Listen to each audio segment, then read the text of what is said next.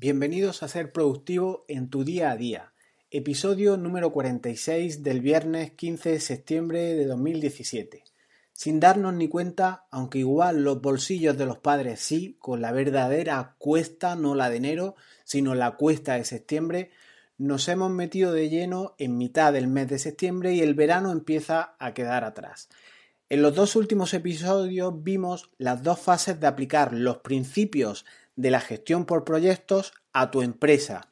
Vimos la iniciación y la planificación. Hoy pasamos a la siguiente que es la ejecución, la parte que más tiempo nos llevará a nosotros como empresa y la que más recursos consume a tu cliente. En tus últimos trabajos, ¿has completado realmente lo que te solicitó tu cliente o crees que te ha faltado algo más ese plus de calidad que te, que, te exiges a ti mismo? ¿Funciona tu equipo de una manera integrada todos a una? ¿Estás incrementando cada vez más la efectividad en tus procesos de empresa? Por otro lado, igual esto te suena y te es familiar. Estamos como pollos sin cabeza, cada uno para un lado. Nos falta comunicación entre nosotros. La reunión ha sido una pérdida de tiempo, cada uno contando sus batallitas. Ideas como estas las trataremos hoy en la ejecución de tus procesos de negocio. Comenzamos.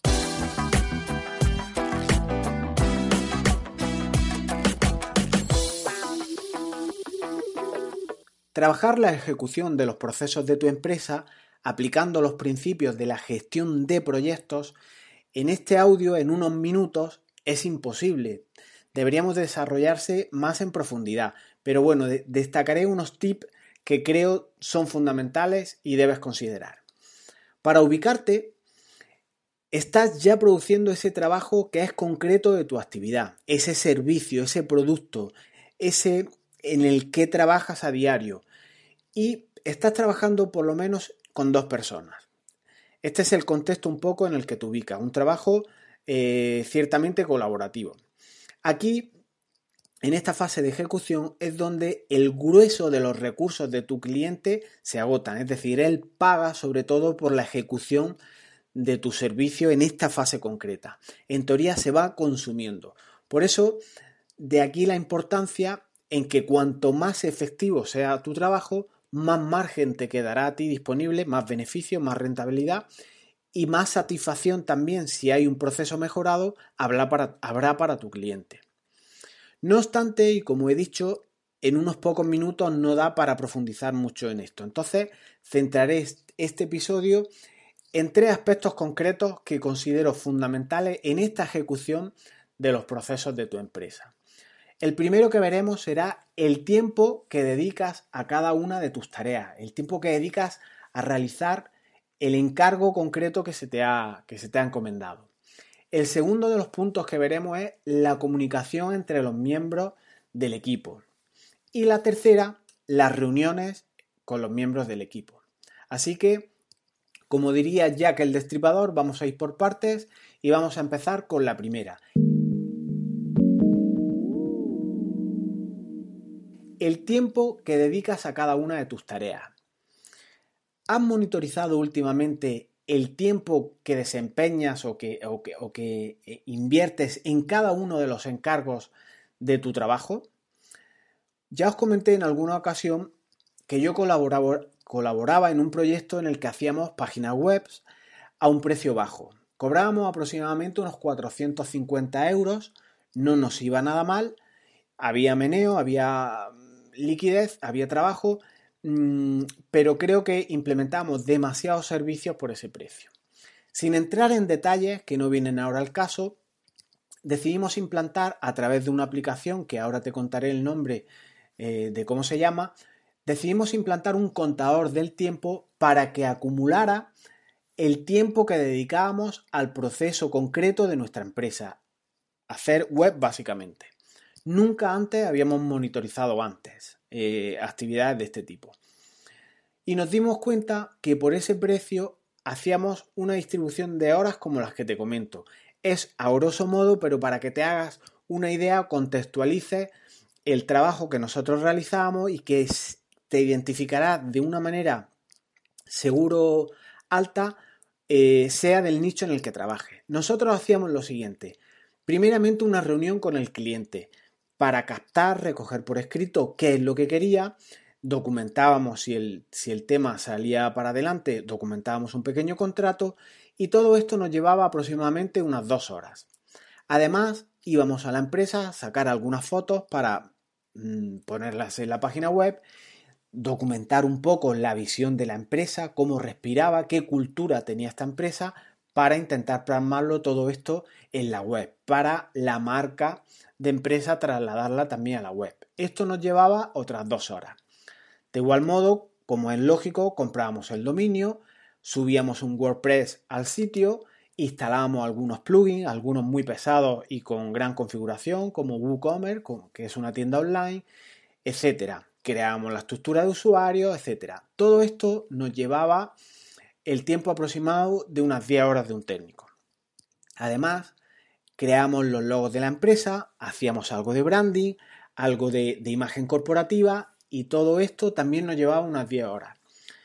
Además, insertábamos las páginas estáticas, maquetábamos algunos sliders, hacíamos unos formularios básicos como el de contacto, en las newsletters y todo esto también nos llevaba otras 10 horas de trabajo.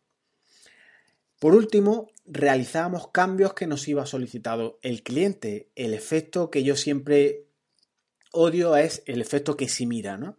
Que si yo he visto en esto en otras eh, página web, que si me gustaría tener un, un, banner arriba, que si un pop-up, que si el logo más azul, otras 5 horas aproximadamente en cambios. Por no seguir y no abundar en, el, en, el, en el tema, que supongo que te haces una idea, la creación de una web de bajo precio nos requería una media de 40 horas. Y vamos a echar números, todo esto es muy sencillo. 450 horas 450 euros que solicitamos al cliente, entre una media como poco de 40 horas que dedicamos a, cada proceso de nuestra empresa, que era crear una web, nos salía la hora a una media de 11 euros aproximadamente. Así nos hacemos ricos en un par de meses, vamos. 11 euros pondera el trabajo eh, que requiere todo esto. Yo no quiero hacer interpretaciones de ningún tipo, pero en teoría estos son trabajos técnicos y cuando a ese margen que nos quedaba le empiezas a sumar autónomos, amortización de equipos, impuestos, desplazamientos con tu coche, tickets de parking, ¿consideras que estábamos ganando dinero con 11 euros aproximadamente lo que nos salía a la hora? Aquí lo dejo y tú le das una pensada y haces las conclusiones que quieras.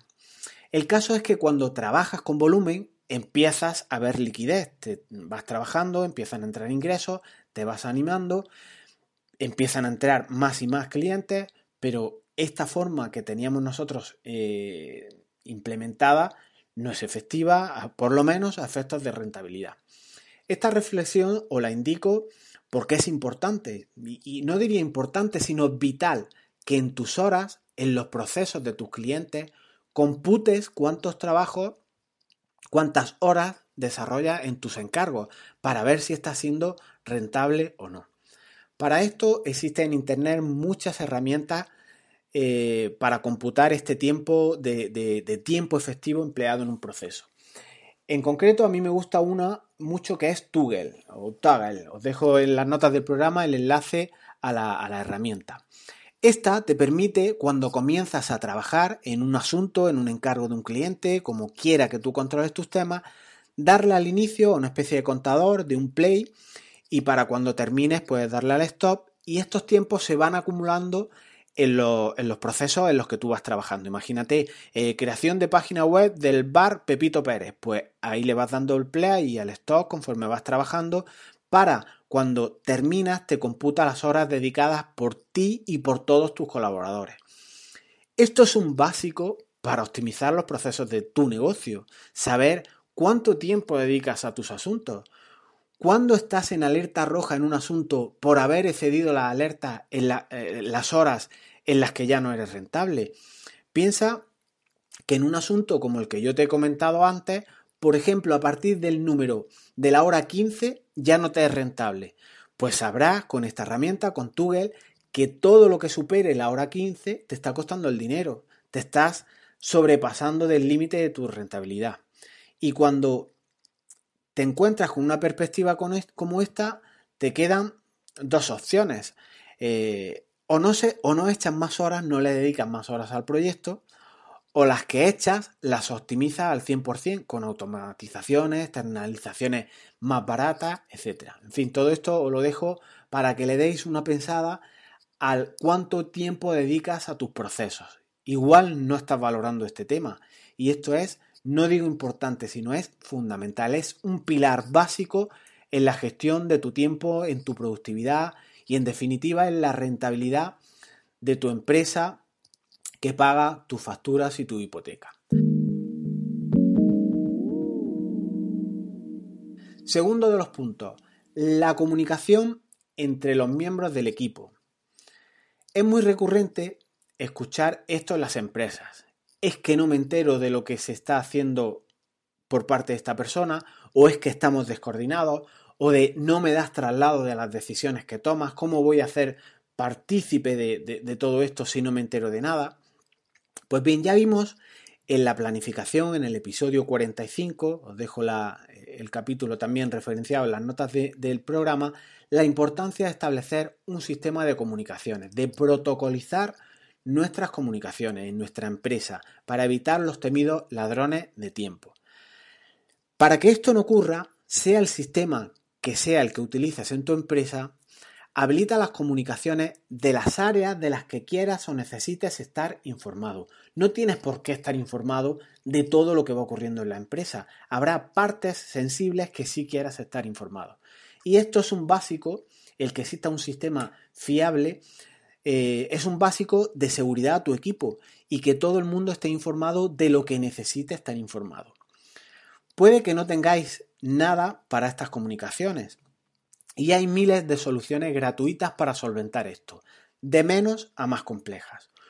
Una que va muy bien y puedes llevar en paralelo con aplicaciones propietarias que tengas en tu empresa es Trello.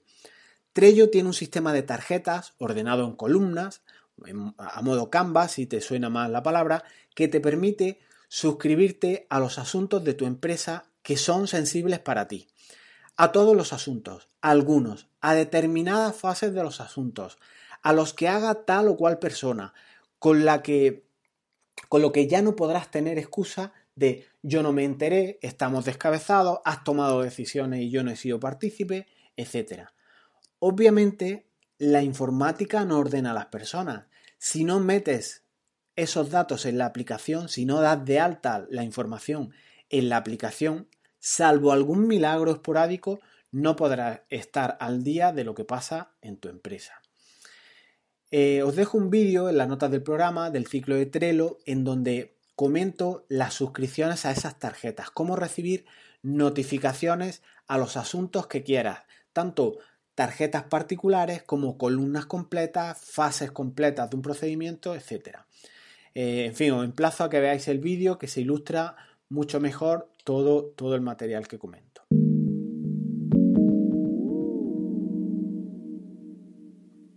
Y por último punto, en la ejecución de los procesos de tu empresa, las reuniones hay que hacer una reflexión juntos de este, de este tema. En las reuniones te quedas con sensación de tiempo perdido a las que has asistido.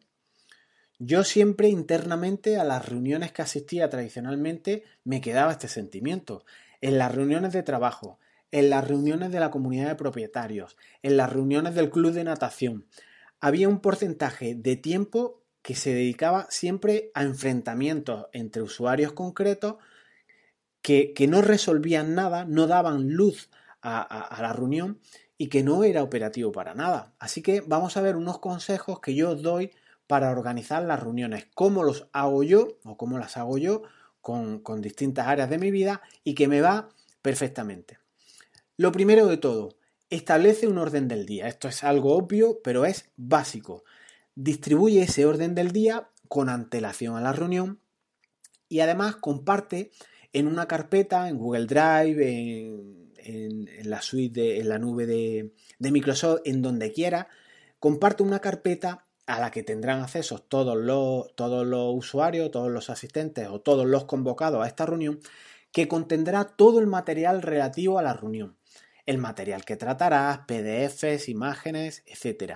Y en esa carpeta, disponible para todos, se plasmará, ya digo, el material complementario o previo para preparar esa reunión, así como el acta del resultado de la misma, el audio de la grabación, que después incidiré más en este audio, etc. A continuación, en el correo en el que notifiques esa reunión, pon unas reglas básicas a la misma, que el que vaya a asistir a la reunión las oiga, las vea escritas. ¿Cómo se debatirá en la reunión? ¿Cómo se adoptarán cambios? ¿Qué mayoría se requerirán para adoptar esos cambios? Y expresiones tales como los asuntos no incluidos en el orden del día que no sean urgentes e importantes serán tratados en la siguiente reunión. Así queda en la conciencia del asistente a la reunión que hay X puntos del orden del día y son los que se van a tratar. No puedes insertar puntos nuevos porque los demás asistentes no han preparado el material, eh, les pilla de imprevisto, eh, alargan las reuniones, en fin, muchos ítems que debes de barajar antes de insertar un nuevo punto del orden del día, salvo que sea urgente, como digo.